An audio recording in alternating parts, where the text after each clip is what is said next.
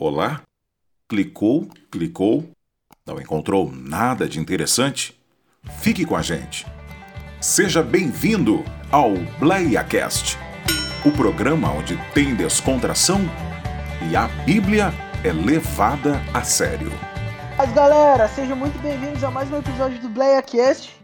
Hoje nós estamos aqui mais uma vez com os jovens da sede da Assembleia de Deus em Presidente Prudente Aqui quem fala é o Pachu, e para mim barulho nem sempre é um sinal de avivamento. Fala galera, paz, quem tá falando aqui é o Matheus, e para mim o avivamento é produzido somente por Deus.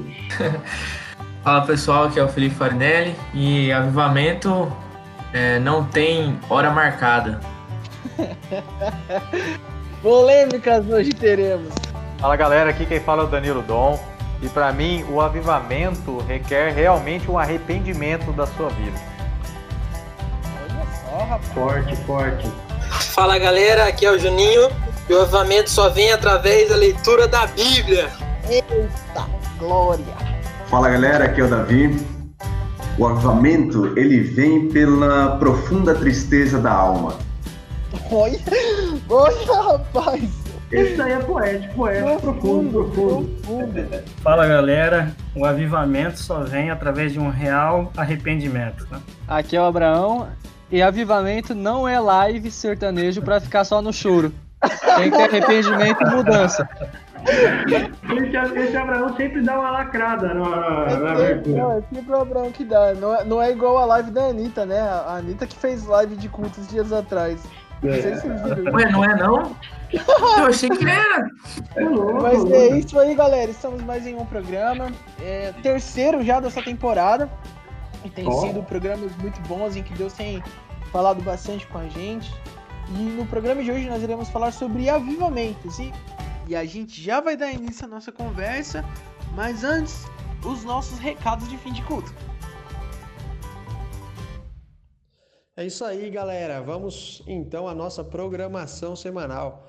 Nós temos a nossa programação disponível nas nossas redes sociais, o nosso Instagram, arroba jovemsed, underline pp, arroba jovemsed, tudo junto, underline pp. Só você pesquisar lá, você fica por dentro da programação, mas vai o recado aqui também para você já ficar inteirado e ficar ligado aí com a gente. Bom, na terça-feira, às 21h30, nós estamos com o estudo bíblico no livro de Atos dos Apóstolos. Está muito legal. A gente está conseguindo extrair muita coisa boa da palavra de Deus, muito ensinamento, muito aprendizado bom para as nossas vidas. É, livro de Atos dos Apóstolos, essa terça-feira estaremos falando sobre os capítulos 13 e 14, a primeira viagem missionária, muito, muito bom. Na quarta-feira, as nossas garotas da sede, as meninas estão reunidas é, no Google Meet, se eu não me engano, para a reunião das meninas. Elas estão falando sobre as mulheres da Bíblia e seus propósitos. Também está muito bacana. É, vale a pena conferir e ficar ligado. Ah, quero participar. Dá um toque na gente na rede social, procura lá, manda um direct e a gente disponibiliza o link que você vai estar participando. Da mesma forma, nós, os rapazes, estamos aqui na quinta-feira com o nosso BleiaCast. Estamos é, estudando sobre a palavra de Deus, sobre as coisas do mundo, à luz da Bíblia, como sempre. Sexta-feira, sexta mais profunda, é muito legal, às 22 horas, onde você estiver, na sua casa, na casa dos seus pais, na casa dos seus amigos, você dobra o joelho às 22 horas é, e ora a, vamos orar todos juntos até as 22h30, para que às 22h40 você pegue o Instagram, acompanhe a gente na live, para a gente ter um momento de louvor e palavra tem sido um momento muito bom, muito edificante. E é isso aí. Então fique ligado, acompanhe a gente e, e, que Deus abençoe a vida de cada um de vocês e que nós possamos, de alguma forma, abençoá-los. Valeu!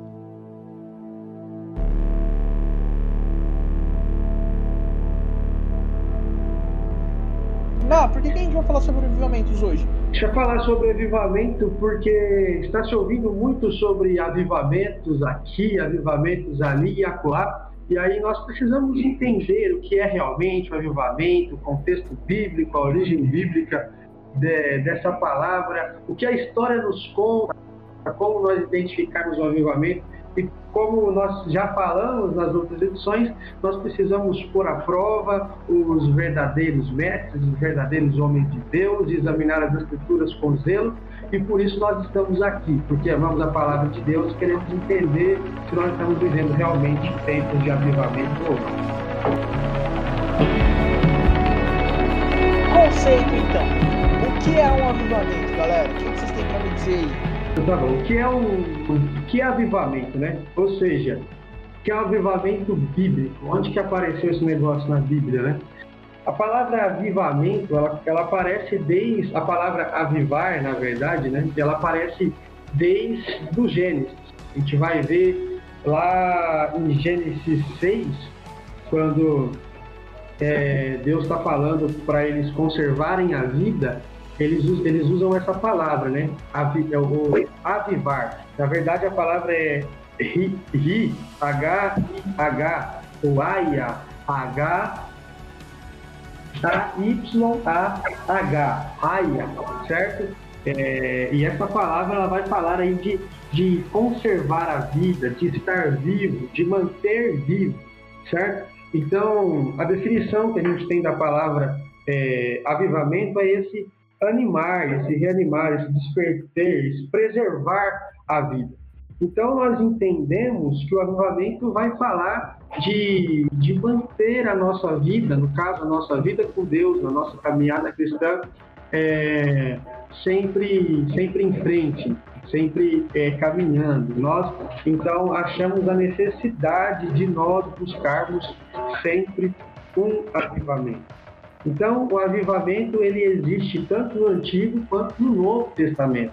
A palavra avivar, a gente vai, vai, vai achar essa palavra aí em Gênesis, em Números, em Deuteronômio, em Crônicas, é, em Neemias, em Salmos, a gente vai achar em Abacuque, nós vemos Abacuque clamando por um avivamento, Abacuque 3 e 2, é muito claro quando ele clama, aviva ao Senhor a tua obra no meio dos anos. Ele está vendo um povo que estava, vamos, vamos utilizar a palavra morto, porque eles estavam precisando de vida, eles estavam precisando retornar à vida, então ele clama pelo avivamento daquele povo. Então, avivamento é, nada mais é do que tornar a vida, reanimar, fazer com que o povo persevere, se reanime, tenha vida e vida com abundância, que é isso que Deus nos prometeu.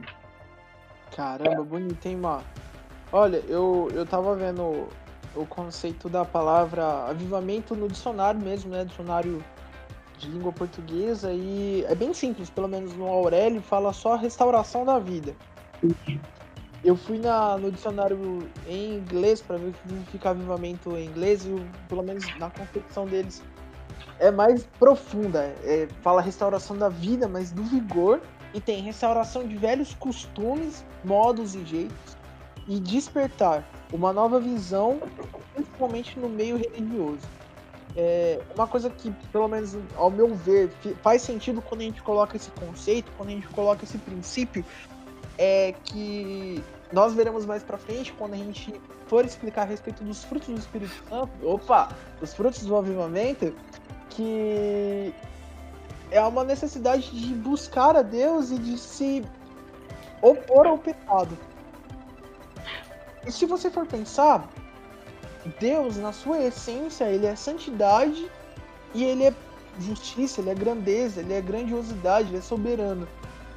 Se é o avivamento, ele é reviver, ele é voltar ao, a, a novo estilo de vida, ele é reanimar. Se a gente for puxar isso até o infinito, é como se a gente voltasse da maneira que Deus quisesse que nós vivêssemos lá no jardim, entende? Que é uma maneira de temer a Deus, uma maneira de é, se opor ao pecado e com plena Conservar a vida, né? Fala disso também, né? Conservar. Sim, é, é o mesmo sentido que o Mateus falou, que o Pachu falou. O avivamento é a manifestação da presença de Deus nos nossos corações, né? Trazendo consigo o temor de Deus. E para que realmente exista o avivamento dentro de nós, nós precisamos nos arrepender do nosso pecado. E, e somente assim, é, é, a definição que o Pachu é, falou é exatamente isso: é a gente voltar ao primeiro amor, é a gente ter é, a santificação em nós, para que a gente consiga ter realmente esse chegar ao avivamento. E uma coisa legal que o contexto bíblico traz para nós é que ele é utilizado várias vezes na, nas escrituras e, e, e, em determinadas situações diferentes essa, essa palavra que dá origem ao avivamento, que fala de estar vivo, fala de, de salvação, fala de trazer salvação a algo, a alguém, fala de reviver, como é, é, é lá em Ezequiel, é, fala de preservar a vida diante do perigo. E se a gente pegar isso, o avivamento ele vai nos preservar a vida diante do perigo que nós enfrentamos é, é na nossa caminhada na Terra. Enfim, então é, é, é muito profundo é, essa palavra, o significado dessa palavra, e eu entendo que a gente tem que valorizar isso, buscar isso porque é uma coisa primordial e indispensável na nossa caminhada cristã. Parece que a gente banalizou, né? Um negócio tão, tão bonito. Então, é, avivamento, ou como alguns defendem, reavivamento, tem uma frase muito legal de Charles Finney, que a gente vai falar sobre ele mais pra frente. Ele classifica assim: que o reavivamento é renovada a convicção de pecado e arrependimento, seguido de um intenso desejo de viver em obediência a Deus é entrega da vontade a Ele em profunda humildade. Então, do avivamento, que a gente vê muito característico em primeiro passo, é essa questão do, do arrependimento, igual o Dom comentou no começo mesmo, e depois essa vida em obediência a Deus. E mais para frente, quando a gente for falar do, do fruto do avivamento, e se a gente está vivendo um avivamento genuíno, eu acho que essas duas palavras são palavras-chave a convicção do nosso pecado, junto com o arrependimento, e essa vida em obediência a Deus. É, só alguns pontos que acho que o, o Juninho estava comigo nesse dia. E o Hernandes traz, né, dois, quatro pontos bem interessantes que vale a gente é, apontar sobre o avivamento. Ele diz que é uma promessa de Deus para atender a uma necessidade que a igreja tem e ele ocorre quando se busca com, com, é, com, com, ânimo, né? com, com ansiedade, com muita vontade, e, e, ele traz aqueles resultados extraordinários para a igreja. Esses quatro pontos aí. Cara, sabe, sabe, sabe o que eu, eu, eu vejo a respeito de tudo isso que a gente falou na Bíblia? Hoje à tarde eu estava estudando sobre o tema e a gente eu tava lavando louça e estudando sobre o tema, ouvindo algumas coisas. E eu tava ouvindo uma pregação do Billy Graham a respeito de Jonas e Nínive. E quando você pega a pregação que Jonas faz para Nínive, é sobre arrependimento, né? Sobre, sobre como Deus iria destruir aquela cidade por conta dos pecados que eles tinham cometido. Nínive se arrepende dos seus pecados e o arrependimento deles é tão profundo que Deus não castiga eles. Quando a gente lê em Amós que os filhos e os netos daquela geração de Nínive se arrependeram do arrependimento, se esqueceram do temor que eles tinham a Deus e então Deus castiga Nínive de uma forma tão profunda que eles só vão que para vocês terem uma noção da, da, da, forma que Deus derrama sua ira sobre Nínive, só foram encontrar resquícios das ruínas de Nínive a coisa de cerca de 100 anos atrás. Então, para a gente ver como é importante ter essa questão de arrependimento e como esse, esse tema ele é discutido, como o Mateus mesmo falou, no Velho Testamento. Para você ver como que é, é importante quando a pessoa fala eu quero um avivamento, ou a gente está passando por um avivamento, você viram o que cada um falou, o que cada, cada um de vocês aí falaram sobre avivamento. É muito forte isso. E as pessoas não levam muito a sério. Ah, eu quero um avivamento, mas você vai realmente voltar ao primeiro amor, vai dar um, um como se fala, um, um, um, não é um restart. Como se fala, ô João, quando você uma rebobinada ao um reboot, amor? é, um reboot, um Isso, é um reset. Você vai dar um é. reset, tudo aquele passado seu obscuro, feio, e vai realmente se entregar a Deus para que você seja avivado. É, não precisa ir muito longe, a gente está estudando a história de Moisés e Josué, o povo de Israel mesmo, quando passou, saiu do Egito e veio a, a sua caminhada, é, precisou realmente aquela segunda geração passar por um avivamento e se entregar a Deus para que eles conseguissem chegar a Canaã, a terra prometida. Então, assim, é uma coisa muito séria isso daí. Se você não se realmente não se entregar, e lá a gente vai, a gente já estudou sobre isso, foi a aula passada, que fala sobre a, a circuncisão, onde foi necessário passar aquele tempo ali em Gilgal para que as pessoas é, é, ali fosse um momento que elas olhassem para trás e vissem que os seus antepassados não, não fizeram de coração, não se entregaram de coração. E o avivamento é exatamente isso. Não é apenas você fazer uma marca, ter uma marca em seu corpo, se você não fizer uma marca em seu coração. Se você mesmo não for avivado, se você mesmo em seu coração não entregar a Deus, então não adianta de nada, cara. Isso é muito lindo, bicho. Eu tava estudando isso daí, é uma coisa que é de arrepiar. Quais são, quais são então os frutos desse tão querido e buscado avivamento pela igreja? O que, o que mostra que realmente houve um avivamento, que realmente aconteceu um avivamento? Melhor perguntando, o que um avivamento traz? Quais são os frutos de um avivamento? Eu acho que antes, é, até é, é, já é um fruto isso, né? Mas a primeira e principal característica que evidencia o avivamento é a origem dele, né? O avivamento ele é único e exclusivamente produzido por Deus e pela palavra de Deus. Não tem outro caminho, não tem outro lugar, não tem como.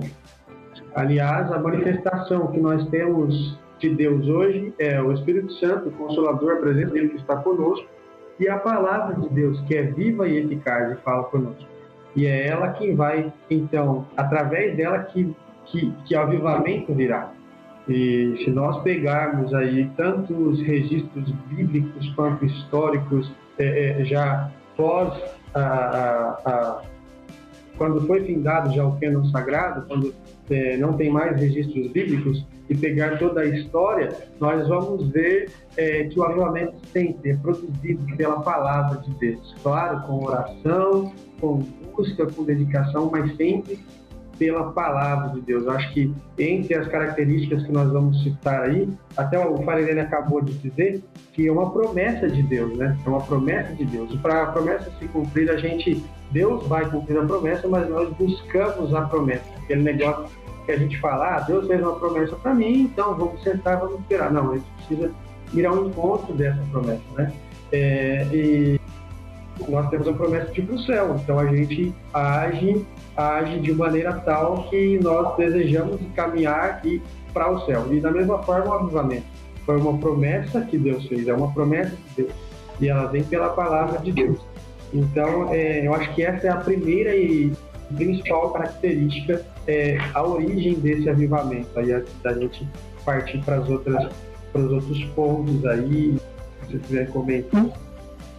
Isso, isso, isso aí, a palavra de Deus atrelada, somada junto com arrependimento. Sim, fala, né? O, o, o, não, a palavra de Deus, a palavra de Deus está comentando que na verdade ela é um, uma origem do. Sim, é, o avivamento ele vem de Deus pela palavra, porque o que gera o arrependimento no homem é, é a palavra. Nós somos convencidos do pecado o Espírito Santo convence o homem do pecado antes do juízo. Mas o que evidencia ela é a palavra. É vem pelo ouvir. E ouvir a palavra de Deus. Então esse avivamento genuíno ele é produzido Deus. somente pela palavra.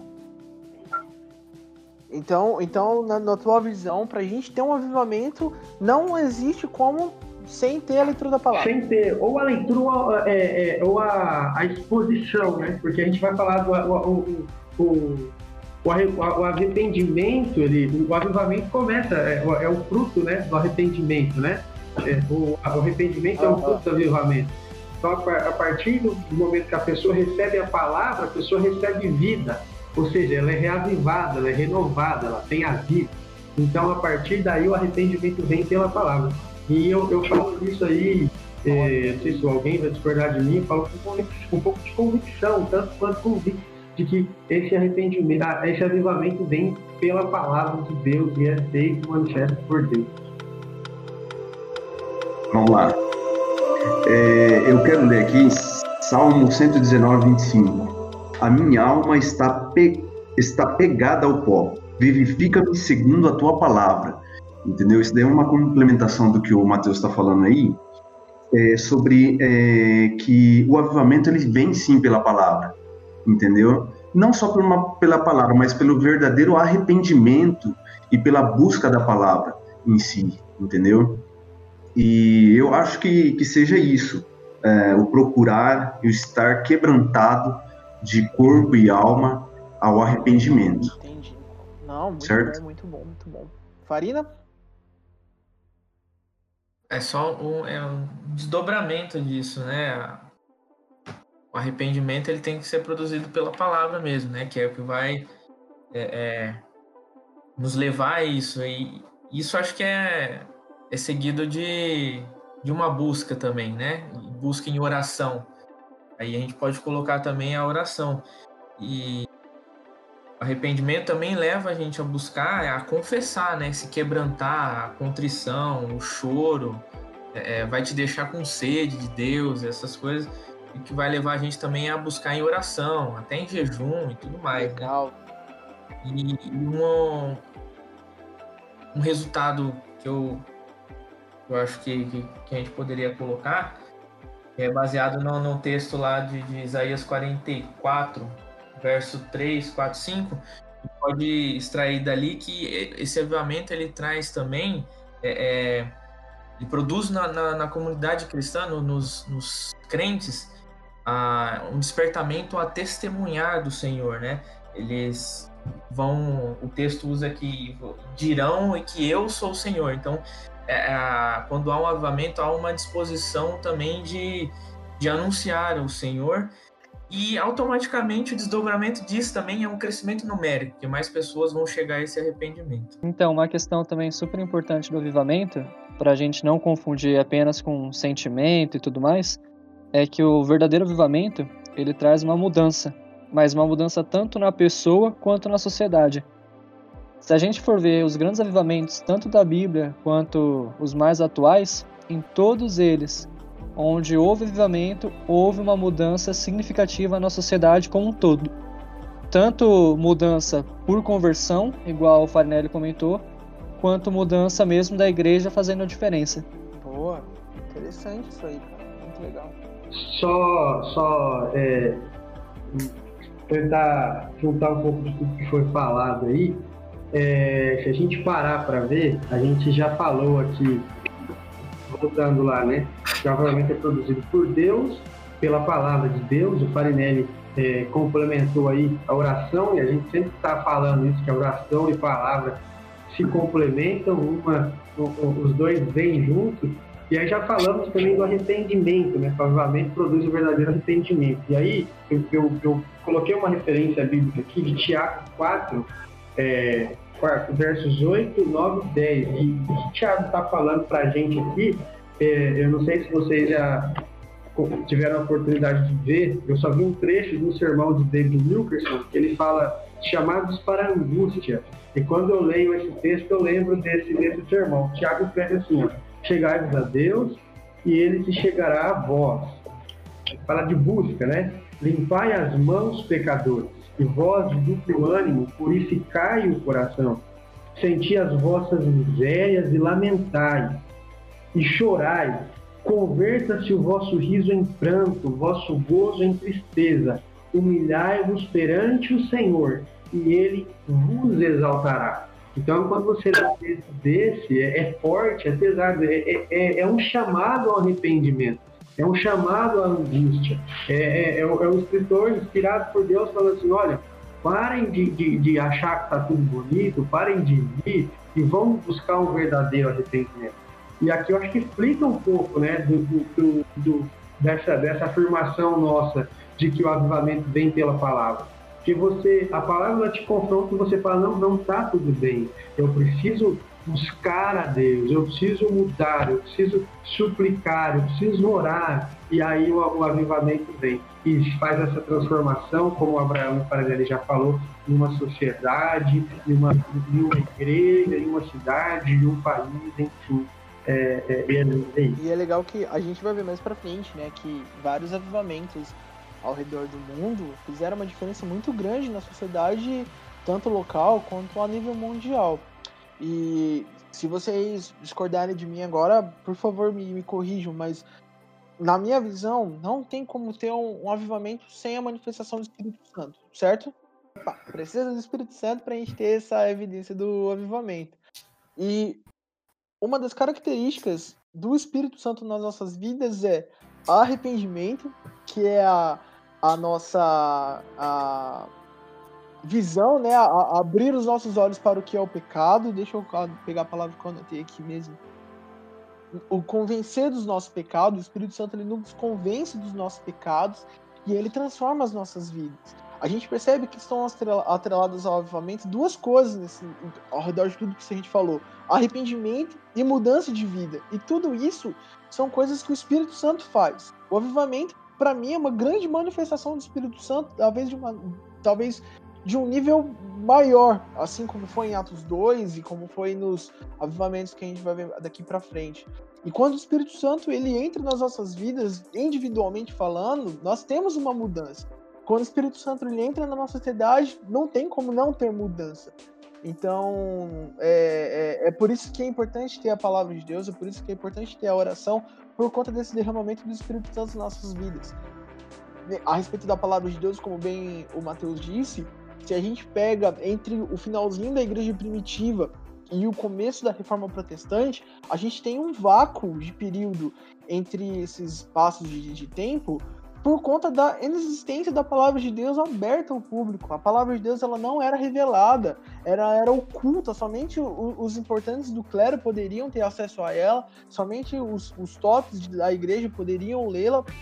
E quando é revelada a, a, a, alguns homens, e alguns homens começam a ter a interpretação do Espírito Santo a respeito da palavra, o mundo vira de ponta cabeça, literalmente, sabe? E, e, e isso tem reflexos gigantescos, não na, na, vida da igreja, como na sociedade no geral. Exatamente isso que o Pachu falou, ele já citou Atos 2, é onde eu ia citar. Que é necessário sim a presença do Espírito Santo nas nossas vidas para que haja um avivamento. Eu ia citar Atos 2, onde ah, foi derramado o Espírito Santo sobre aqueles que estavam reunidos ali e o fogo de Deus desceu do céu e é necessário isso mesmo, que haja o Espírito Santo em nossas vidas para que, que nós tenhamos um verdadeiro avivamento em nossas vidas. E é muito legal isso, né? O, Atos 2, eu até estava conversando aqui é, é, com o Davi nos bastidores né, antes de começar, é, porque Atos 2 ele traz uma característica muito legal de avivamento, porque a gente vê no, em todos os relatos bíblicos que depois que Jesus morreu, é, os discípulos voltaram a pescar, os caras estavam desanimados, e aí eles veem Jesus e se animam, e aí Jesus fala: agora vocês vão para Jerusalém, vocês vão ser revestidos de poder. Só que o período que eles passou, que eles passaram orando, reunidos no cenáculo, a Bíblia não fala isso, mas talvez alguns deles puderam já começar a desanimar. Talvez alguém que que, que estava ali falou: ah, Jesus subiu, agora a gente ficou aqui agora. É, é, é, é, claro, eles estavam cheios de fé, eles viram Jesus ressuscitado, mas a fé deles foi avivada. Eles, talvez se a vida começasse a se perder ali, o Espírito Santo veio e evidenciou que a promessa se cumpriria, as palavras de Jesus eram fiéis, eles poderiam confiar naquilo. Então, é, é, é uma, uma característica. Ele, ela traz a vida, a manifestação do Espírito Santo é, ela renova, a gente sempre fala isso, né? Usa essa expressão na nossa igreja, renovo. Então, a manifestação do Espírito Santo, ela, é, eu creio que ela mantém essa, é, essa vida é, é com, com fôlego aí.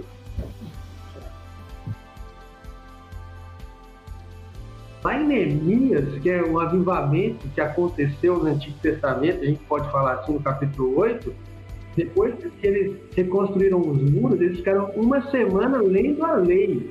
Ficaram, se você pegar. Porque eles estavam explicando o que, o que a lei dizia, eles estavam entendendo, eles choravam, se alegraram, o povo é, entendeu. Então, assim, é, outra coisa que, que, que, vai, que a gente tem que falar, né? A gente já está falando dos frutos, mas uma coisa que precede esse avivamento é a perseverança, né, gente? A do Santos? Agora, o que eu acho interessante é que todos os grandes avivamentos aconteceram em um período a qual a sociedade vivia uma grande apostasia, entendeu? Todos os grandes avivamentos aconteceram no momento de maior apostasia, tanto da igreja quanto assim uma é, a, a decadência da, da sociedade já era bem alta. Certo. Não, não, é verdade, faz sentido mesmo. Se a gente for pegar pra ver, até, até nisso que a gente tá comentando biblicamente do Velho Testamento, é, o Mar comentou sobre Neemias 8, né? Se eu não me engano, eles estavam voltando do, do, do exílio, não era, Mar? Isso aí, tava, tinha, tinha terminado o exílio, tinham acabado de construir os muros e agora eles estavam se voltando para a lei. É, e o exemplo que eu falei também de Nínive, Nínive era famosa por conta dos empalamentos, que eram um, um, ritual de, de morte totalmente terrível. A gente pega a Idade Média, a Idade das Trevas, e a gente vê a, a Reforma Protestante a florindo nesse período tão obscuro. A gente vai falar sobre a Rua Azusa em, em plena época de segregação racial, um negócio que é, é, totalmente violento. Faz totalmente sentido, Lucas. Muito bom, muito bem colocado.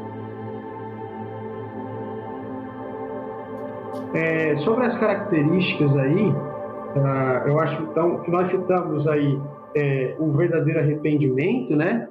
O temor que afasta o homem do pecado, que faz com que o homem evite o pecado, ande, ande distante do pecado. É, citamos também que faz com que a pessoa busque a Deus, aí lá, é, é buscar a Deus com todo o coração. E, e, é engraçado que esse é o primeiro mandamento: buscar o Senhor, o Senhor teu Deus com todo o teu coração, com todo o teu entendimento, com todas as tuas forças.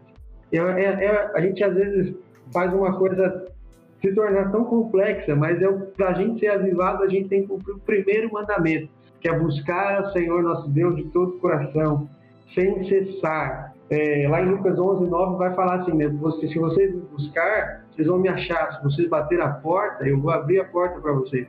Então, é, o avivamento, para quem tem o Espírito Santo, foi convencido pelo Espírito Santo, nós sabemos o caminho, sabemos onde e como, e nós precisamos buscar ter uma vida avivada, né? Eu acho que esses, essas, essas características, esses, esses pontos aí ficaram muito bem muito bem colocados, muito bem explanados e, e, e é isso aí.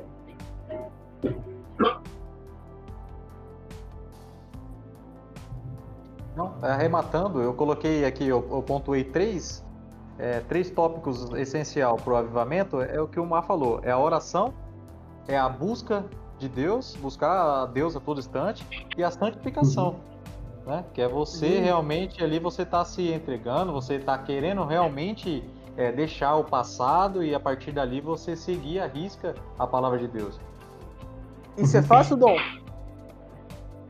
Oi? É fácil fazer isso? Faz, não é não. Todos sabem que não é. é Só pelo Espírito Santo mesmo. É sofrida a vida do ah, crente. se a gente for dar um... Como é que é? É sofrida a vida do crente. é difícil a vida do crente. Ô, Mar, é. se a gente for dar um ultimato, se alguém perguntasse, parece para você na rua e falasse, Matheus, o que é um avivamento? Conceitue para mim rapidão.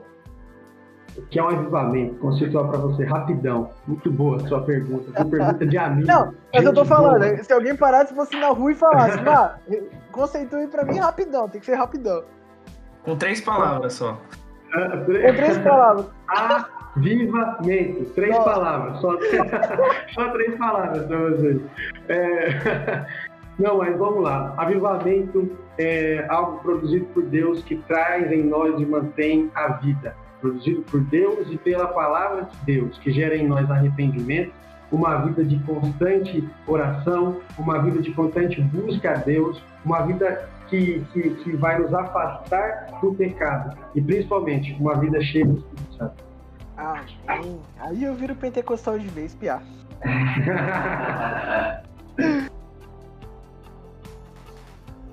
Vamos lá então, próximo bloco. Abraão, tu que é o cara mais Opa. estudado aqui nesse grupo, o rapaz mais acadêmico. O cara de família, hein? O de cara, família cara, mais, mais conceituado entre nós. O que nós dera. temos aprendido com os avamentos acerca da história, acerca da linha do tempo da humanidade? O que, que você tem a dizer a respeito disso? Então, eu peguei alguns, porque se a gente fosse pegar todos, daria um bom tempo de programa. Peguei os que, que eu considero mais importantes, digamos assim. E para começar, eu peguei o avivamento dos Moráveis, que para mim é uma das histórias mais lindas que nós temos pós-Bíblia, digamos assim.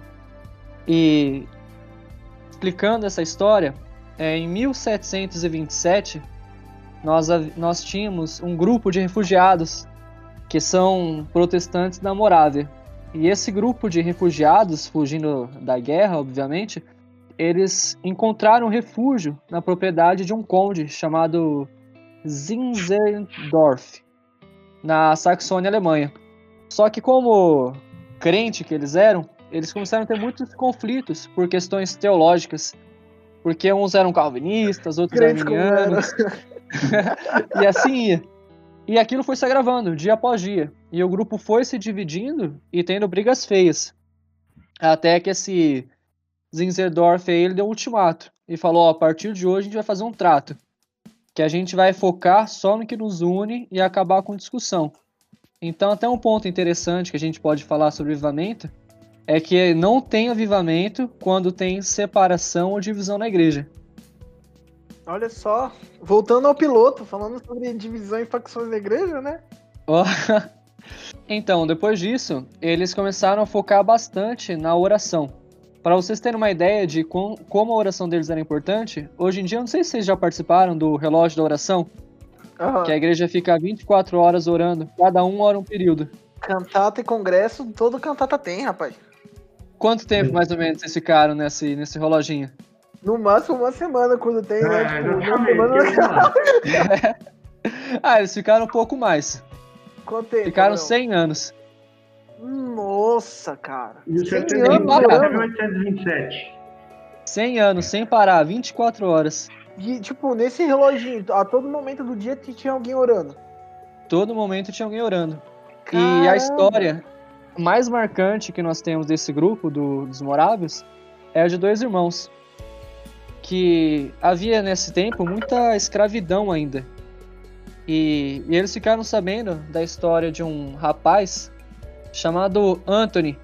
E esse rapaz veio chorando e pedindo para que eles fossem levar a palavra de Deus nessa ilha onde ele trabalhava como escravo. Então eles se animaram e, e, e foram se voluntariar para servir como missionários nessa ilha. Só que chegando no, no dono dos escravos, ele não aceitou que eles fossem, recusou. E eu acho que a maioria de nós pararia por aqui, né? Eles tentaram evangelizar, o dono não deixou. Só que eles foram além. Eles se venderam como escravos para esse dono, para que eles pudessem ir até essa ilha onde encontravam-se os outros escravos para pregar e evangelizar esse grupo de escravos. E, e, a parte que eu acho mais emocionante de toda essa história, que eram dois moços jovens, assim como nós, no, quando o navio estava partindo e que eles nunca mais voltariam para suas famílias e amigos, ali no pessoal todo sentimental, chorando a despedida, eles então eles soltam uma frase que eu acho que é uma frase linda, que é que o cordeiro que foi imolado receba a recompensa do seu sacrifício. E assim eles partiram e nós nunca mais tivemos notícia deles. Ô, louco, mano. Pesado, cara, mas que bonito. Cara, lindo demais. Que o cordeiro que foi imolado receba a recompensa do seu sacrifício. Lindo, hein? Rapaz, momento de reflexão aqui.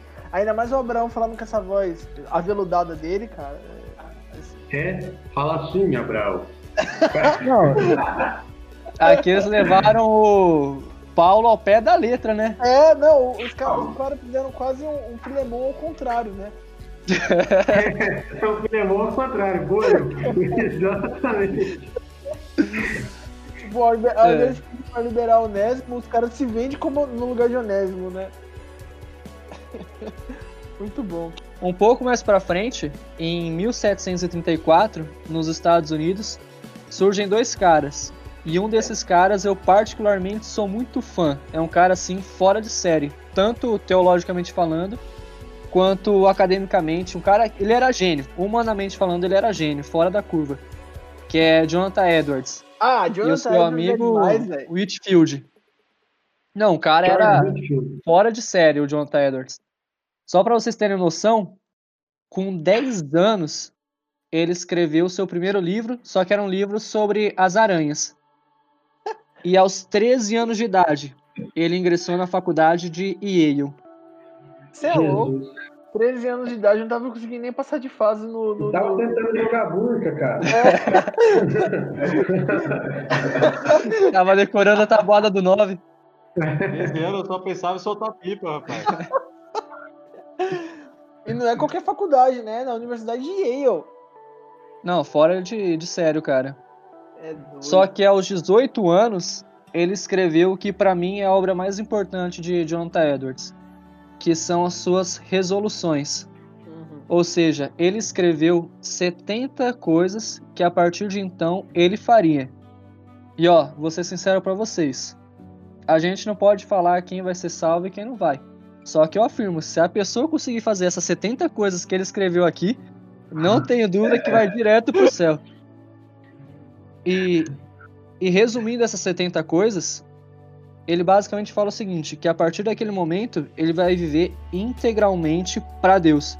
Ele até fala numa das resoluções que ele não vai ter tempo ocioso. E quando ele tiver tempo ocioso, ele vai usar esse tempo para meditar na palavra de Deus. Aqui ele fala que ele não vai contar piada, não vai falar sobre jogo. É exclusivamente Deus. Não vai participar de Cara, podcast? Vale glória, cara. Vale glória isso daqui. Lindo demais ouvir essas experiências aí. E sabe o que é da hora também, que eu até levantei a mão naquela hora lá?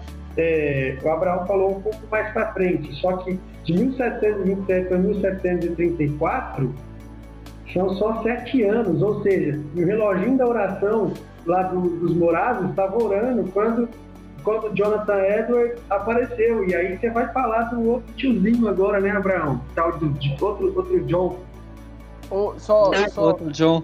se os caras tivesse. Se a galera da igreja do Jonathan Edwards tivesse lido o livro dele das 70 resoluções e tivesse cumprido, ninguém tinha ficado com medo de ir pro inferno enquanto ele pregava, né?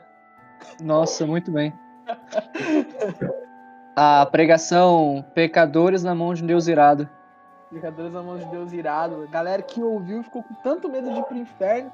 Quando ele acabou de pregar, tinha gente segurando nos pilares da igreja, velho. E o engraçado disso daí, João, é que eles contam que Jonathan ficou dois dias em jejum. E quando ele foi pregar, ele estava tão sem força que ele pregou o tempo todo apoiado no púlpito. Só que mesmo assim, a mensagem dele Torando, foi torando, torando. tô orando, tô orando. O pessoal É, gritando que não queria ir pro inferno. E aí eu, eu falo, mano, é- esse escuta aí é naipe congresso do- da terça de manhã, velho. É Congresso terça de manhã. Não, é só pra descontrair. Eu falei, se eu tivesse nessa época aí, eu ia lá fazer uma clarinada lá de trompete. Aí eles iam ver se. se... Aquela bosta no microfone, eles iam ficar. e a pessoa que nessa hora, é, é nesse momento que a energia cai, sabe? Rapaz. É a hora do culto que a energia Aí eu entro cai pra- e mundo começa a glória. Aí só pra finalizar sobre Jonathan Edwards, na época eles viviam ainda na colônia da Inglaterra, que é os Estados Unidos hoje.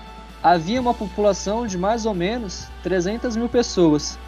E na época de Jonathan Edwards e Whitfield houve uma conversão de mais ou menos 40 a 50 mil pessoas. Da hora. Pouquinho, né? É muito bonito. Rapaz, é, é, é, um, é um sexto, né? Mais ou menos. Ah, Mas não, é agora internet. entendi, entendi. É um sexto da população do local, da né, São Paulo. É doido, mano. É muita gente. Quem que vem depois disso aí, Abraão? Depois tem o John do Fogo, conhecido como John Wesley. John Wesley, John Wesley. Quem que é esse Lá cara aí, Abraão? Pro século 17, mais ou menos também, como o Matheus comentou. E É é de 1739 a 1791. Ou seja, tá contado junto com o reloginho de oração e tá junto com, com, com o Jonathan, é, Jonathan Edwards e o George Whitfield aí. a história dele com o fogo começa quando ele era, ele era criança. Que a sua casa pegou fogo e milagrosamente ele sobreviveu. Ele estava no segundo andar e a mãe dele conseguiu resgatar ele. E a partir desse momento que ele sobreviveu ao fogo, a mãe dele é, teve uma, fez a criação de John totalmente voltada para Deus. Só que John Wesley, ele sempre foi muito fervoroso, principalmente na oração. E quando ele estava na faculdade, ele criou o grupo, dos, o grupo dos santos. Era um grupo que toda vez fazia exatamente as mesmas coisas. Orava, pregava, estudava. Ou seja, eles eram totalmente metódicos. E eles eram tão metódicos que as pessoas da faculdade chamaram esse grupo de metodistas. E daí surge então É a igreja metodista. É a BU. Eu ia falar, eu pensei nessa mesma piada, hein, Carneiro? É a BO daquela se época. não voltar- se Jesus não voltar daqui 300 anos, a gente vai ter a BU uma, uma nova denominação, então. Uhum. Olha aí. E John Wesley, cara, ele era um cara tão fora da curva que tem uma história muito famosa dele, que toda vez que ele saía pra pregar no seu cavalinho, ele tomava pedrada, o pessoal xingava, ameaçava bater nele. E conta-se que nos dias que ele saía de casa pra pregar e ninguém tacava pedra, ninguém xingava e ninguém ameaçava de bater, ele chegava em casa triste, chorando e orando, perguntando pra Deus onde foi que ele errou, porque ele não estava mais incomodando as pessoas com a pregação. Ele fala isso se fosse na época do Saulo. E tem outra. Quem dera fosse assim no dia de hoje. Hoje os caras que a gente xinga pregando é o, é o David Leonardo. O jornalezinho foi semana passada, velho. Ai. E tem outra, fra- outra frase também importante dele, que é ou você coloca fogo no seu sermão, ou coloca o seu sermão no fogo. Ele era do reteté. Ele era, Ele era do manto. É, ele gostava Glória! de fogo. Era da Assembleia, Brão? E sem contar também que a parte social do ministério dele foi muito grande. Questão da dinheiro aos pobres, compêndio de medicina, apoio na reforma educacional. Ele fazia um trabalho muito grande também nos presídios. E ele teve um papel fundamental na abolição da escravatura também. Legal, teve um- uma filantropia envolvida aí junto, então. Sim, sim. Putz, que legal, cara. É do John Wesley que ele fala que ele sentiu o Espírito Santo ferver no coração dele, né? Arder como uma chama no coração. Isso, isso mesmo. Na verdade, se a gente for pegar a história de todos, todos relatam mais ou menos da mesma maneira. Dessa chama ardendo, ardendo dentro deles. Uma chama que eles não conseguiam conter. Essa, essa, essa é a questão que a gente está falando. tá? É muito importante a gente falar sobre os avivamentos. Que a gente, até fazendo um link aqui, é um possível assunto para as próximas. A gente fala muito do pentecostalismo clássico, né? É, A gente tem conversado bastante sobre isso. E, e é lindo ver a história, a, a uma história de avivamentos, e todos os avivamentos têm esses relatos dessas, dessa a- a manifestações do Espírito Santo, e, e isso explica um pouco, é que a gente está vivendo hoje uma cultura muito banalizada, o povo até por quê? Que o povo zoando, questão do povo, não sei o que lá, do teté, do rapapá, do titi, mas a, a questão, a origem de- dessa, de- dessa expressão um fogo, de uma chama acesa, ela é muito bonita, é muito, é muito lindo de, de ouvir isso daí. E isso é legal no pentecostalismo clássico, porque eles tinham essa noção, né, cara, que o, o avivamento deles era muito baseado a respeito de, de arrependimento, de mudança de vida. Foi por isso que até que eu brinquei no, no começo, a minha apresentação é que barulho nem sempre é sinal de avivamento. Porque eles tinham essa, essa noção que por mais que a gente crê que o Espírito Santo manifestado é, é, é uma evidência do, do, do, do avivamento, mas a, a principal evidência é mudança de vida e arrependimento, né? Bruto, exatamente. Porque a evidência ela é momentânea. O- a, a mudança de vida, o arrependimento, ela vem depois. Ela, ela, ela, ela evidencia de verdade, né? Talvez é, é, essa, esse, essa empregação do, da palavra evidência no momento, não sei como é que fica aí, pode gerar controvérsia no comentário. Mas enfim. Digno de Vale Glória. É. Tá, é só pra finalizar aqui sobre John, galera que é boa de matemática, ele fazia cerca de 800 sermões por ano. Dá uma média de quanto por dia? Hã? 800 sermões por ano. 19, 17, 80, 82, 2.2 sermões por dia aí. ó. O cara pregava duas vezes por dia. É doido. Será que O cara tinha conteúdo, hein? É? E no total ele pregou 40 mil sermões. Pouca coisa. pouco. É, cara, é, é, é, é lindo a gente ver isso. A gente estava falando ontem sobre o, o, o, pai dos órfãos, me lembra o nome dele aí, Fariné, que leu a Bíblia 200 vezes? John Miller. John Miller, o inglês John Miller. O cara leu a Bíblia 200 vezes e muitas delas, é, e muitas delas de joelhos, cara. E quando a gente vê esses camaradas, John Wesley, que escreveu 40 mil sermões, é, John Miller, que, que 200 vezes leu a palavra de Deus, a gente. É, é, cara, nossa pequenez ela é demonstrada diante de Deus, mas também de grande, diante de grandes homens de Deus, que servem de inspiração para nós buscarmos uma vida avivada de verdade. E hoje os caras falam que a Bíblia toda é a palavra de Deus, né? É, onde chegamos. Quem vem depois disso aí, Abrão? Charles Finney. O cara da o, o operário.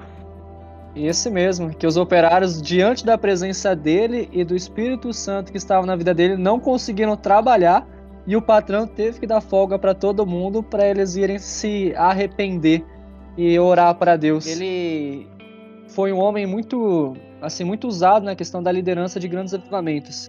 Dizem que na questão de avivalista ele é o maior. É nada. Sim.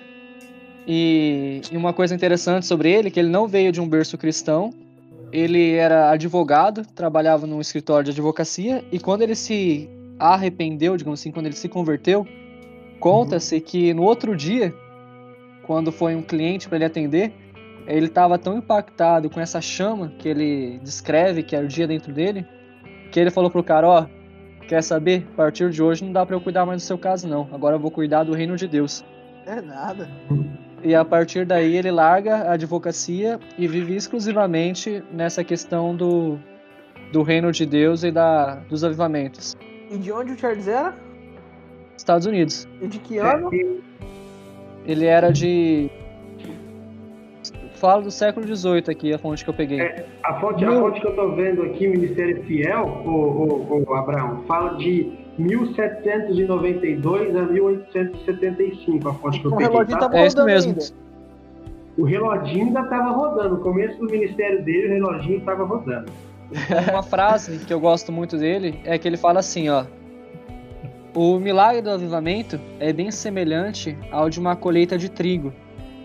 Ele desce do céu quando os crentes heróicos entram na batalha decididos a vencer ou morrer, e se for necessário, vencer e morrer. O reino dos céus é tomado por esforço, e os que se esforçam se apoderam dele. Ou seja, eles tinham muito essa questão de de avivamento dessa entrega 100%.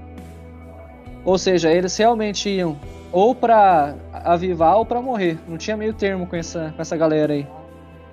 É, você, você disse, Abraão, que o Charles Finney ele falou para um, um cliente: Olha, não vou cuidar mais da sua causa, vou cuidar do reino de Deus.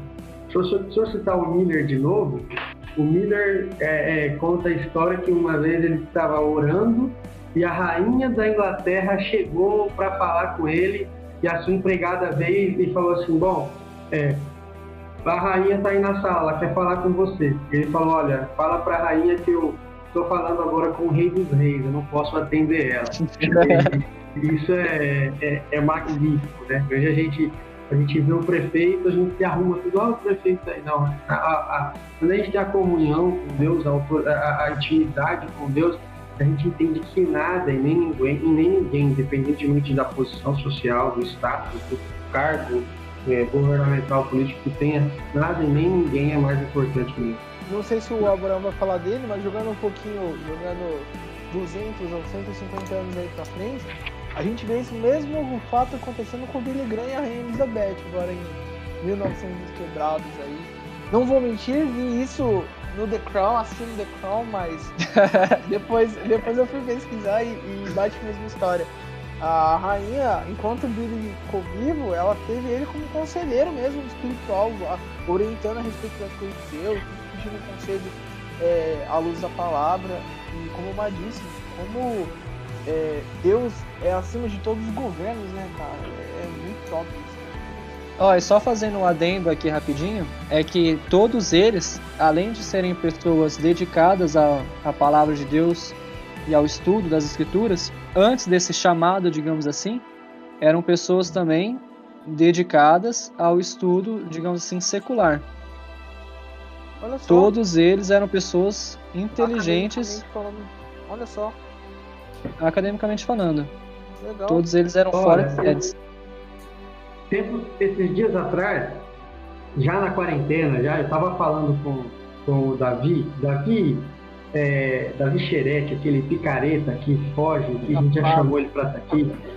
É, e ele falou, ele usou uma expressão, ele, ele- ele fez uma colocação que eu achei muito bonita. Ele falou que todas, quando a gente busca o conhecimento em toda e qualquer área, a gente está glorificando a Deus porque a gente está buscando saber algo sobre a criação. E, e- e é muito lindo, a gente está tentando entender o mundo, a criação de Deus, a forma com que se estabeleceram os governos, a forma com que a ciência se desenvolveu. E quando o, o Abraão falou isso, eu, eu me lembrei do que ele comentou, e realmente faz total sentido. Não é que você está abandonando da palavra para entender é, é, é, mais sobre as coisas dessa terra. Não, você, à luz da palavra de Deus, que é o nosso guia principal, a gente está buscando entender, buscando saber algo mais sobre a criação de Deus. E isso é muito lindo, faz total sentido. E demonstra também a importância é, da leitura e da busca. Aquilo que a gente falou do avivamento ser produzido pela Se palavra. você ouviu o podcast semana passada com o Gunnar, você percebeu que ele falou que nunca antes na história da Assembleia de Deus nós tivemos jovens tão bem instruídos academicamente. E olha aí, galera, é, talvez isso aí seja um sinal de que nós temos a, a- a faca e o queijo na mão.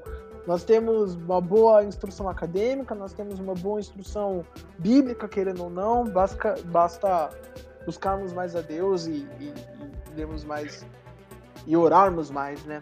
Cara, depois vem um cara que o apelido dele é o Príncipe dos Pregadores. Quem que é esse cara aí, viu? Quem será que é esse rapaz? Ele tem barba?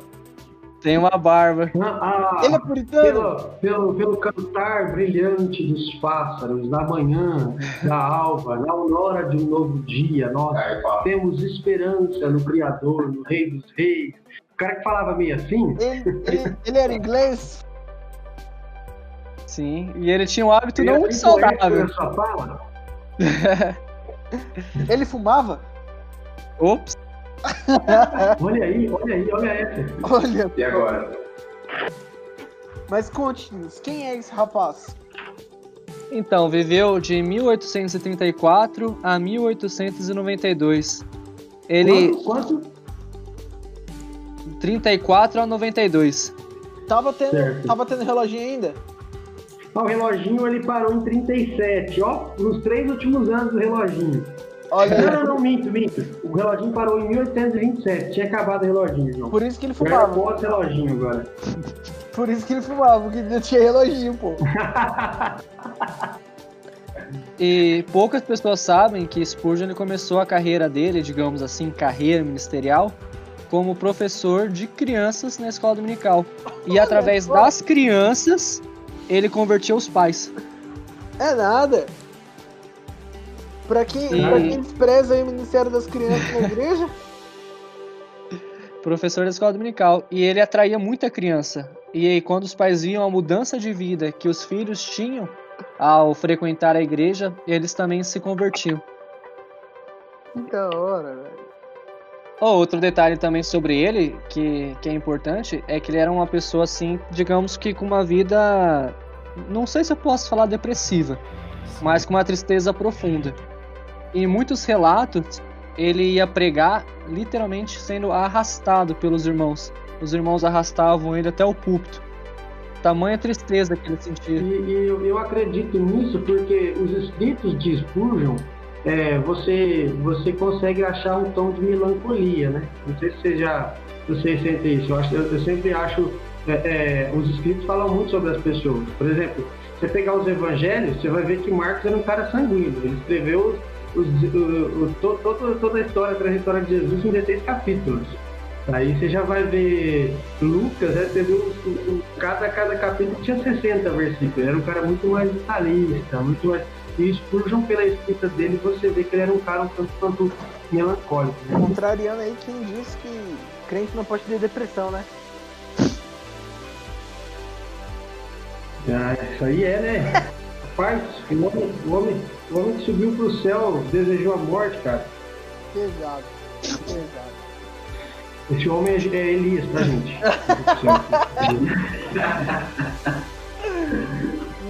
Passando rapidão aqui pra gente chegar no, no finalmente, que é a Rua Azusa, o nosso marco. A gente tem mais um cara aqui, mais um cara não, mais um homem que viveu de 1837 a 1899, também nos Estados Unidos. Cara, Estados Unidos é uma terra abundante, hein? É. é. Estados Unidos e Inglaterra, né? Estados Unidos e Inglaterra. Posso falar um negócio triste? Pode. Me julgue se estiver errado. É, é, foi uma terra abundante, né? Eu ia falar isso foi. agora. Hoje, hoje, é, hoje. Foi, eu acho que, eu acho que é o termo correto. É triste falar isso, mas eu acho que foi. Ah, ah, não, mas se for, se for pensar, hoje, hoje os Estados Unidos ele ainda tem uma teologia. É que assim, vem, vem se deteriorando, né? A teologia moderna ela vem se deteriorando. Mas você pega hoje, tem caras bons nos Estados Unidos. Você pega o Tim Keller, de Carson, o próprio ah, Piper. Não, com certeza, não. O próprio John Piper, acho que vale a pena citar. Só, só que é o seguinte, eu acho que os Estados Unidos está muito mais perto da Europa, que é o berço, e a Europa está tá totalmente, bom, é, é, é, desligada de, desses avivamentos. É, esses dias eu vi uma matéria sobre a Suécia, cara, e, e nós somos da Assembleia de Deus, é, e nós sabemos que os fundadores vieram da Suécia. E ela está totalmente fria, totalmente é, é, necessitando de um avivamento. Eu acho, eu, no meu entendimento, os Estados Unidos estão muito mais perto da, da, da Europa hoje, entendeu? Não, não, entendi seu ponto de vista. É, é verdade. Se você levar em consideração que esses caras que o Abraão tá falando, homens que fizeram tanta diferença, né, para o reino de Deus, saíram de lá, que mudaram o mundo, né? Se você for ver a, a, a, as mudanças eclesiásticas que tem desses homens para frente são muito significativas. Agora eu faço uma pergunta para vocês. Vocês acham que a prosperidade econômica dos Estados Unidos tem alguma coisa a ver com, com essa prosperidade protestantista que eles viviam? Sim. Sim. Eu acho. Mas por quê? O protestantismo, né, ele traz uma, uma visão de mundo muito completa, então... E, e ele, ele é pautado em liberdades, né? Então, os Estados Unidos é, ele nasce com, com esses princípios bem protestantes mesmo. Essas liberdades produzem crescimento. E, é e ainda mais linda. quando você traz um contexto histórico, né? Se você for ver que o protestantismo ele cresce totalmente atrelado com os burgueses, né? Com a burguesia. Então você cresce com esse sentido de livre mercado e, e, e capitalismo. é bem difícil desvincular uma coisa da outra e ao, e ao mesmo tempo zelando pelos princípios morais, né? Não, claro, claro, claro, claro. Não, sim, é, é, isso, isso, é uma coisa que andou junto, né? Lá. Vamos lá, Moody. Moody ele começou com 12 crianças e em alguns anos ele, ele pregou para 12 mil. Rapaz. Ah, começou com criança também, para quem menospreza as criancinhas. Quem é o ministério bom, começa dando aula na escola das crianças, velho. Aí ah, tem o próximo. Falando aqui rapidinho. País de Gales. País de Gales teve avivamento? Mais ou menos. louco, avivamento de lá. Um avivamento gigantesco. De 1904 e 1905. Dois anos. Resumindo, um país inteiro foi transformado mais de 100 mil pessoas aceitaram o Senhor Jesus como seu Salvador. Cara, eu acho, eu acho que é, para mim é um exemplo tão besta, mas ele é tão significativo. O Mal sempre comenta e toda vez que ele comenta, é, toca no meu coração de um jeito muito, muito interessante. É como eu disse, é um exemplo que me parece banal, mas se você for ver a profundidade dele, nos anos que teve avivamento no país de Gales, não teve campeonato de futebol, cara o, o, o, o, o galezão, digamos assim, né? O galezão foi, foi, foi suspenso no período, né, que, que teve o avivamento, porque o povo tava orando. Os caras esqueceram de jogar bola. A, a, a polícia, a, a, polícia, né? Vários policiais foram exonerados porque não tinha mais criminalidade. Olha, olha isso, gente. Que ponto, né? É, é quase uma quarentena, só que de outro jeito. O. O. E, esse que o Lucas falou também, né? Os pubs foram fechados e aquelas regiões do. Aquelas regiões da, da Grã-Bretanha ali tem pub em cada esquina, cada duas casas tem um pub, cara. E não tinha, não tinha. O povo não, não ia, não iam nesses lugares, não frequentavam esses locais. É, só uma curiosidade também, que eu não comentei sobre Finney, é que quando ele pregou, durante seis anos, não houve festa ou baile. Na cidade? Na cidade. É, é, seis muito, anos. é muito legal. Ah, agora, já, esse comentário do Abraão é muito bom, importante só que outra coisa que sobre o avivamento do País de Gales é que Evan Roberts, ele orou durante 13 anos para o avivamento acontecer. Tipo assim, falar... Hã? E, mano, novo, né? É, novo, né? Uns 26 anos. Aqui. Isso, ele orou dos 13 aos 26 anos. Ou seja, a metade da vida dele foi de oração e busca por um avivamento é, é, na sociedade dele, na igreja dele, no país dele, e chegou na, na, na e, e, se cumpriu é, o desejo do coração dele, buscando a Deus. Só confirma, só confirma o que a gente estava conversando, né? Oração busca, a oração ela traz avivamento. Muito, muito. Interessante, o interessante é que o avivamento em Gales, a gente tem como referência o Evan Roberts, mas o, o avivamento em Gales começou numa pequena igreja de um líder chamado Joseph King Jenkins, né? Eu marquei aqui. É, na, numa cidadezinha chamada, uma região chamada New Quay, New Quay, um negócio assim. Um pequeno grupo de jovens e, inconformados e começaram a orar. Ele era um cara que buscava um avivamento no país de Gales. E numa reunião de jovens, uma então, uma jovem levantou para dar um testemunho, agora não lembro certinho, e ali começou um movimento de avivamento um pequeno grupo de jovens. Chegaria a, a Roberts um pouquinho tempo depois. Uhum.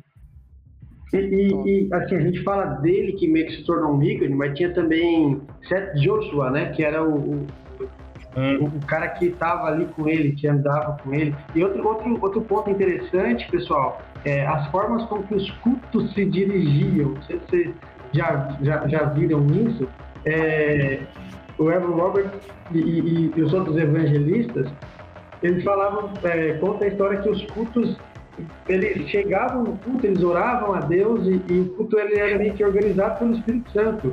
Daqui a pouco eles paravam de orar, alguém cantava e eles começavam, já acabavam, eles voltavam a orar, daqui a pouco alguém se levantava para pregar. Era uma coisa totalmente dirigida pelo Espírito Santo, é uma coisa muito pouco da gente pensar.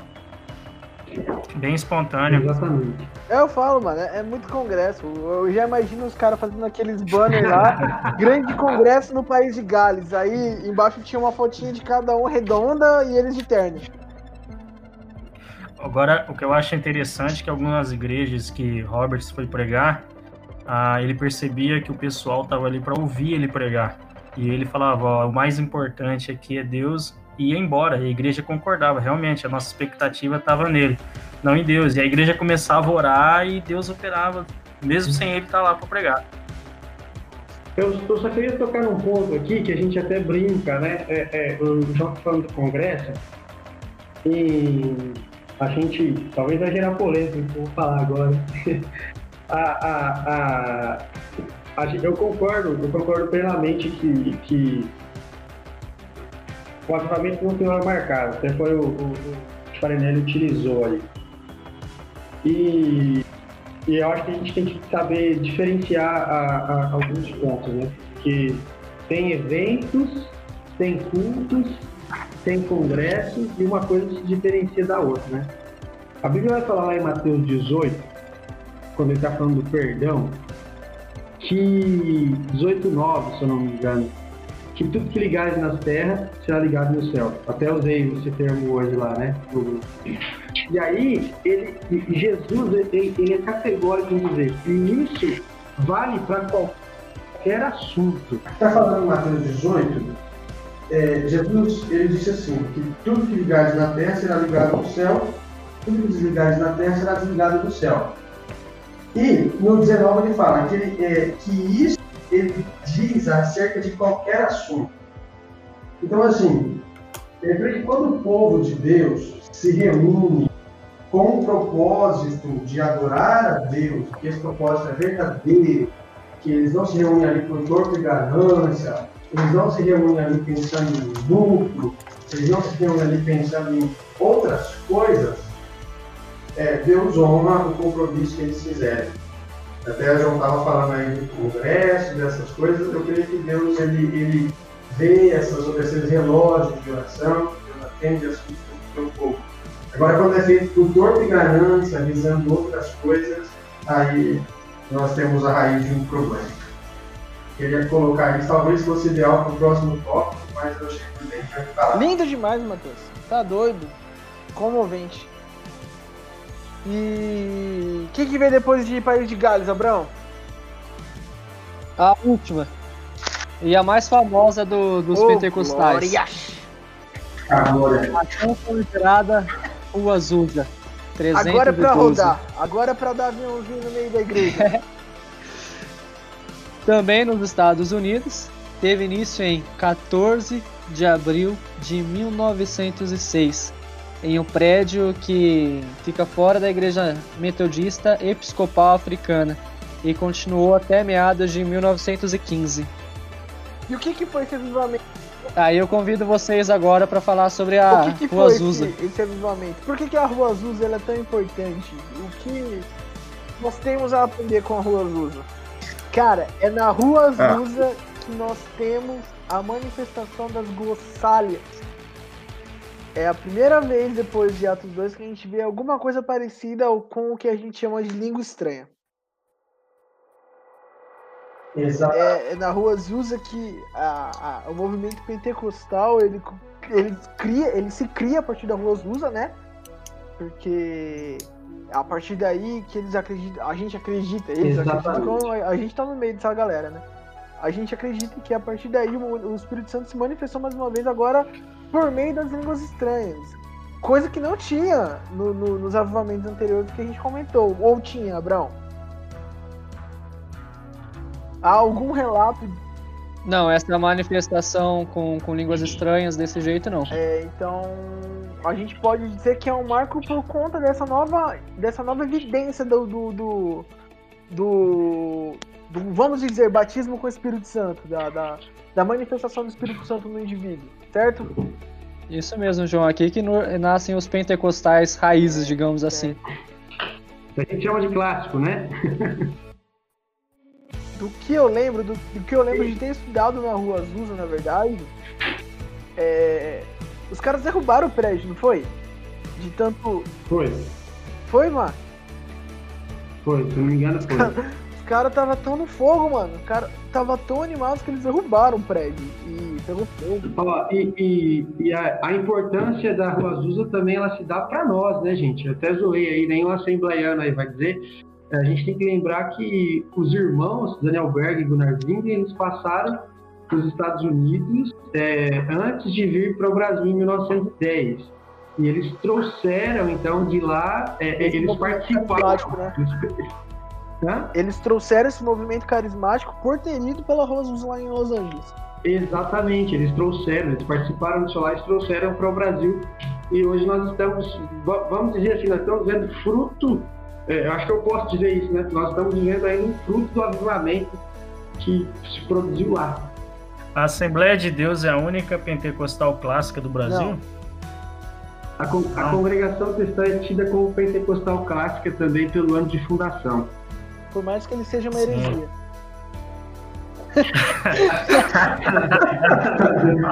Cara, o que, eu, o que, eu, acho, o que eu acho interessante é que o, que o Luiz Franciscon ele passou também pelo avivamento da Rua Azusa, entendeu? Só que a primeira, a primeira parada dele foi na Argentina. Aí não deu certo na Argentina. Ele veio para São Paulo, onde tinha uma grande comunidade italiana. Depois, eu acho que São Paulo também não deu muito certo. Ele foi para o Paraná. E ele fundou a congregação. É, isso aí, entendeu? Só que o interessante, o interessante é o seguinte: é, a grande diferença da, da congregação cristã para a Assembleia de Deus é que os assembleanos são arminianos e os congregação cristã são bem calvinistas, mais calvinistas até que os, que os presbiterianos. é, a, a, respeito da, da a, a soterologia deles, a doutrina da salvação deles é, é complicada, né? Assembleana, Assembleana não é calvinista? Como assim? ah, cara, tá tendo, tá tendo uma nova onda dentro da Assembleia de Deus, uma nova onda, Ó, entendeu? Quem usa barba é calvinista, hein? é, Abraão, Abraão, então. é, rapaz. Todos, cara, to, todos nós estamos em disciplina. E é interessante, Rosílio, sobre essa manifestação carismática, né, sobre essa manifestação pentecostal, porque quando a gente compara com o, outros avivamentos, é a mais recente, né, que a gente vai ter. É, e se você pensar, é uma das que mais teve é, como que eu posso dizer? Frutos de, de número de pessoas. Porque a igreja metodista hoje ela é muito. Ô, João, só uma pergunta. Pode falar. É... Billy Graham Mas. Entra, entra, entra, nessa parte pentecostal, não entra? Ó, oh, é, posso falar? Ó, oh, eu, eu, eu, vejo o Billy Graham como um grande avivamento, sim. Só que é, é, o fruto do avivamento da Rua Azusa eu acho que. É o Billy Graham, é um é dos, um dos. Frutos. E, e, o fruto da a, influência que o avivamento da Rua Azul teve sobre toda a América Latina, é, é, os missionários se espalharam dali. Porque se a gente for pegar, gente, vamos entender uma coisa importante também. Enquanto enquanto estava tendo o avivamento de John Wesley, o avivamento de Charles Finney, de Wood, o Brasil não era nem república ainda.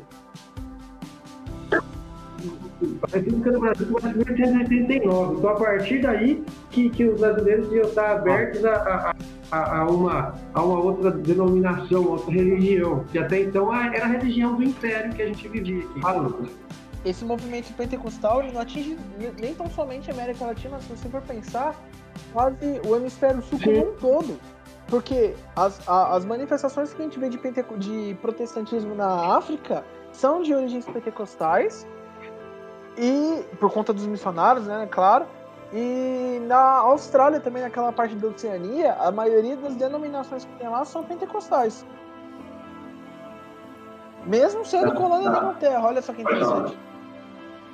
Não, cara, o interessante é que o, o, protestantismo chegou no Brasil no meado do século XIX, entendeu? É, a Igreja Católica aqui manteve um monopólio muito forte até o Brasil se transformar em uma república.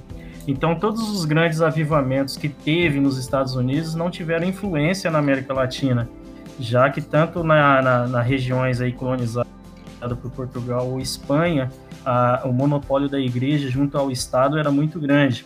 Então, aí eu acho que prove a Deus, isso eu acho interessante, prove a Deus é, derramar mais um avivamento, e aí sim, esse avivamento poder ter consequências na América Latina.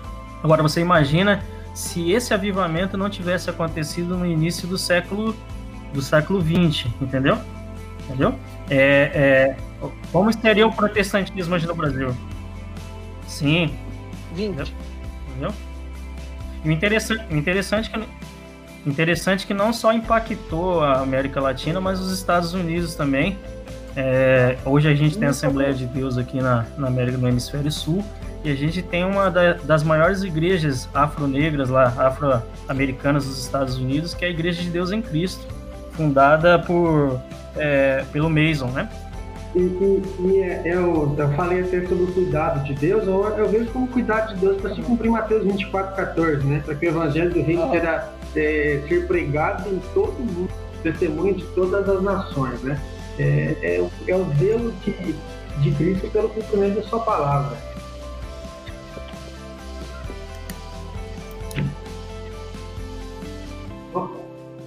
Só fechando esse século XX, então Temos depois disso Billy Graham, né? Billy Graham, querendo não, com todos os movimentos de cruzados pelo mundo todo. Não sei se vocês chegaram a estudar. Tem mais um cara, mano, eu esqueci o nome dele, que ele fazia muita cruzada na África, que pegava cerca de, tipo, milhares de pessoas numa cruzada só. Esqueci o nome desse cara, não sei se alguém já viu sobre ele. Fazia muito, muito milagre, deixa eu ver. É, mas enfim, na, no século XX a gente tem vários movimentos cruzados no país, né? Grande parte da evangelização aqui no Brasil que dá por conta desses cruzados nas periferias e, e a Assembleia de Deus cresce muito nesse período da, da metade do século XX para frente, né? Dos anos 60 pra frente. Isso, de 1960 para frente, 1960 né? pra frente a gente vê um boom muito grande da Bleia, cara. E a gente vê o fruto do que esses caras trabalharam, do que esses caras oraram, entregaram a vida deles pela igreja hoje, como a nossa igreja é grande, ela tem uma história muito forte e tem uma estrutura muito forte, querendo ou não, sabe? E talvez não acabamos dando valor, mas é, é muito bonita a história da nossa igreja. O interessante é que a Assembleia de Deus ela, ela teve uma, um papel fundamental no, no, vamos dizer assim, no meio pentecostal no Brasil. É, ela influenciou aí a Brasil para Cristo, ela veio influenciar outras igrejas você pegar todas as igrejas aí fora a Assembleia de Deus que se dizem de cunho pentecostal, todas elas têm influência da Assembleia de Deus. Todas elas saíram de cisões da Assembleia de Deus. Então, quer dizer, é, a importância da Assembleia de Deus no Brasil é muito grande. Verdade, com todos os Com certeza, né? Ainda é, uma igreja séria. Ela, ela, ela é, é, é uma das primeiras, né? Igual você falou, a, a, o protestantismo do Brasil vai chegar aqui no final do século XIX, meados do século XX, né? Os batistas chegaram aí na última década do, do, do século XIX, se eu não me engano, é, e aí o, os pentecostais chegam na primeira década do século XX, e, e a nossa igreja é considerada uma igreja histórica por conta disso, né? Pelo tempo, pela história, pela estrutura. Só, só uma curiosidade, né? Rapidão. É, quando o protestantismo chegou aqui na, no Brasil, vocês imaginam quem foi que abraçou o protestantismo, deu apoio? A nossa irmã, né? Que recebeu os missionários. Foi uma irmã Hã? batista, né? Que recebeu os missionários no caso dela. A maçonaria? A maçonaria? A, maço... a maçonaria. Ah, sim, mas, mas, a primeira irmã que aceitou. A maçonaria. A primeira irmã que aceitou o culto, eu, não conhecia isso, não, gente. Agora essa informação. É sério, é mano? Ô, louco, sério. mano. A, a Batista ela cresceu muito por conta do, do, do cash que os maçons deram pros Verdade, caras. Verdade, eu não sabia. Eu, eu, eu, lembro que a primeira irmã que, a, que aceitou é, é, a novidade, a, a, a glossária, falar em línguas, foi uma irmã batista que eu esqueci o nome dela agora, e... Mas, ah, mas, mas isso aí já Celina de Albuquerque, foi que ajudou a difundir aí a, a, a história do, do pentecostalismo do Brasil. Davi quer falar. Não, sobre a situação histórica do, da igreja evangélica no Brasil, é, a maçonaria ela teve grande influência porque a igreja católica ela não deixava que é, tivesse prote protestantismo no Brasil e foi por conta disso que a maçonaria abraçou os evangélicos na, nas lojas, né? porque não poderia ter igreja na. O que eu acho interessante é o seguinte, que essa questão de ser ou não ser maçom levaria a presbiteriana ao racha, né? É, a divisão, a presbiteriana independente com a presbiteriana tradicional, entendeu? Rapaz, complicado, já sei que vou ter que fazer corte já mas, é, mas, mas vamos para o último assunto aí, para a gente poder finalizar? Vamos, vamos, vamos. Vamos finalizar. Querido, estamos vivendo um avivamento? Não. Você quer saber a resposta? Então espere para ouvir o próximo episódio do BlayaCast.